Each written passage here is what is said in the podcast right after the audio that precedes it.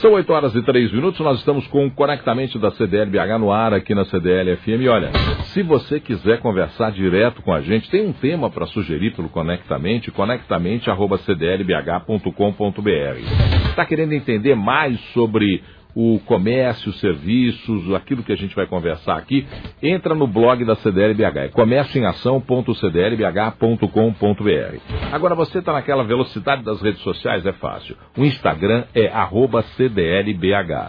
E o Facebook é facebook.com barra CDLBH. Entrou em todas essas redes, você conversa diretamente com a CDLBH e, é claro, conversa com a gente aqui também no Conectamente, que hoje está falando sobre inovação. Fernando Cardoso vem toda terça-feira para a gente falar sobre um tema e o tema hoje é inovação. Inovar é preciso, viver não é preciso. O poeta já disse isso, é preciso no sentido da precisão e não da necessidade. Então, para que serve a gestão da inovação, Fernando? Então, a, a, inovação, ou a gestão da inovação, ela busca trazer diferenciais competitivos. Muitas vezes a gente espera na, na, na inovação aquele bilhetinho da Mega Sena, né? As inovações disruptivas que a gente chama. Mas no negócio, acho que dá para a gente fazer inovação em tudo, em pequenos pontos e que vão gerar esses diferenciais. Então a gente tem que buscar isso em toda a empresa. Dá um exemplo para mim de quem percebeu e não precisou fazer uma coisa mirabolante para ser disruptivo e aproveitou a onda da inovação e percebeu como conversar com o seu consumidor? Não, tem um caso muito legal que é do pipoqueiro Valdir, né? O pipoqueiro Valdir, antes dele servir as suas pipocas, ele dá álcool em gel para os seus clientes. E um ponto muito legal, e onde ele foi muito inovador, ele passou a usar um jaleco com o dia da semana para passar um aspecto de limpeza, de higiene. E olha que ideia sensacional que com certeza traz muitos resultados para ele. E, e, quem tinha toda a chance de inovar, estava na bica para inovar e perdeu essa chance. Tem alguns exemplos que a gente pode mostrar para o nosso ouvinte, para aquele que acompanha o, o Conectamente, de quem tinha tudo para inovar e perdeu a hora. Tem uns cases bem legais, né? Acho que um, um bem impactante é a história da Kodak, né?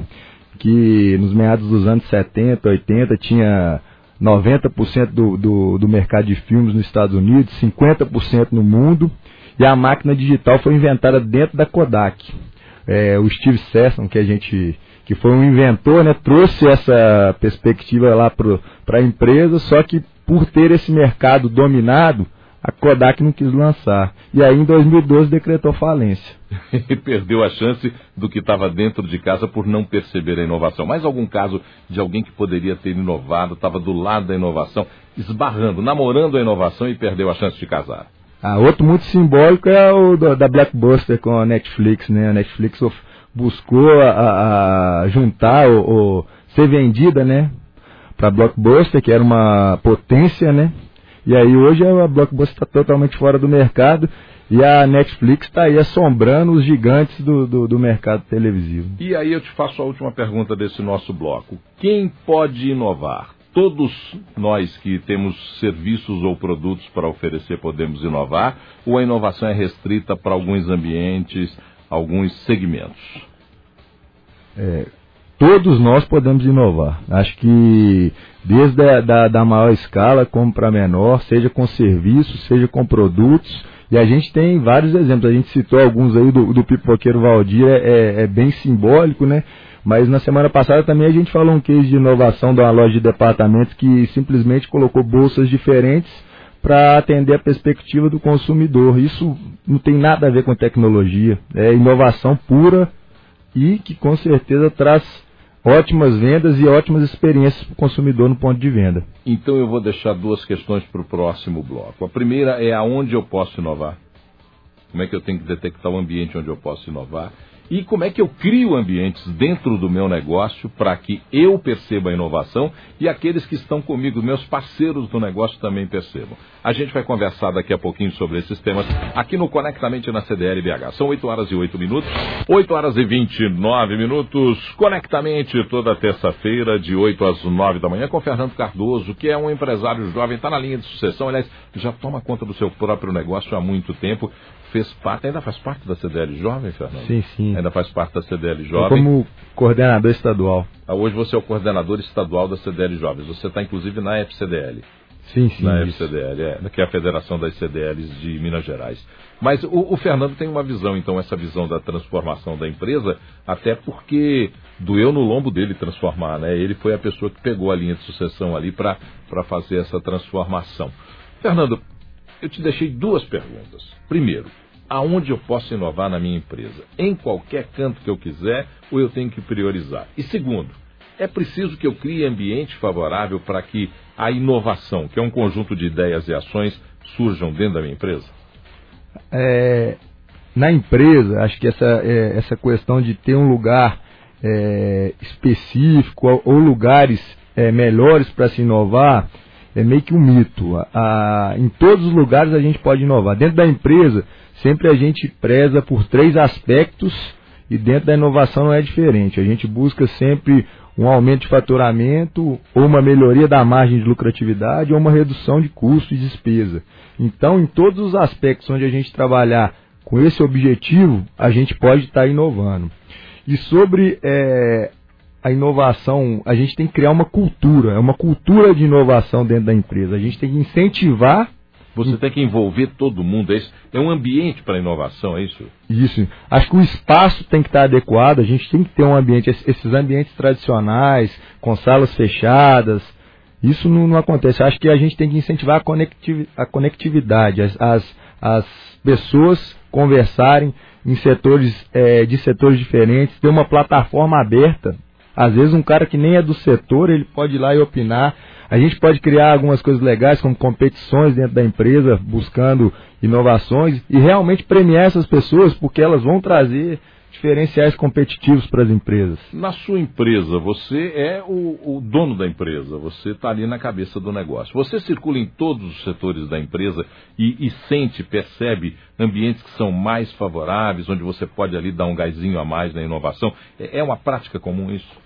Sim, é uma prática. E bem desde o início, viu, ô, Paulo? Acho que isso é um mérito até do meu pai. O meu pai, tanto eu quanto meus irmãos que trabalham hoje na empresa, sempre começamos em, e passamos por todos os setores, desde o laboratório, a área de vendas, o departamento de compras. Então, em todos os aspectos, a gente tem que ter um entendimento é, para realmente poder incentivar essa inovação. Você acha então que conversar abertamente sobre inovação e criar ambientes para quebrar, por exemplo, barreiras para as ideias é o ponto de partida para a gente começar a inovar dentro de uma empresa. Com certeza. Tem que criar uma relação de, de confiança com esses funcionários. Eles têm que ser estimulados a falar. Muitas vezes, num ambiente corporativo, tem aquele certo receio, né? Ah, vou dar uma opinião aqui, eu vou falar uma coisa, não vou ser ouvido. É, eu sou motorista, vou dar uma opinião lá no, no, no, no onde faz o, o, ponto de venda ou no balcão da loja. O que, que é isso?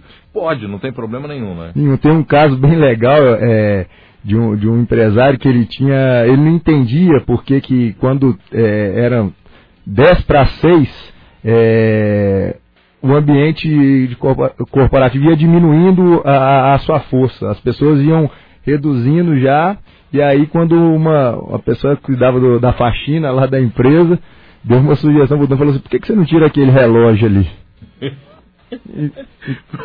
Inovou. Inovou e, e, resolveu o problema dele. As pessoas não tinham a ideia da hora que estava para terminar o serviço e não iam desacelerando. Perfeito. Daqui a pouquinho nós vamos falar sobre mitos e verdades sobre inovação.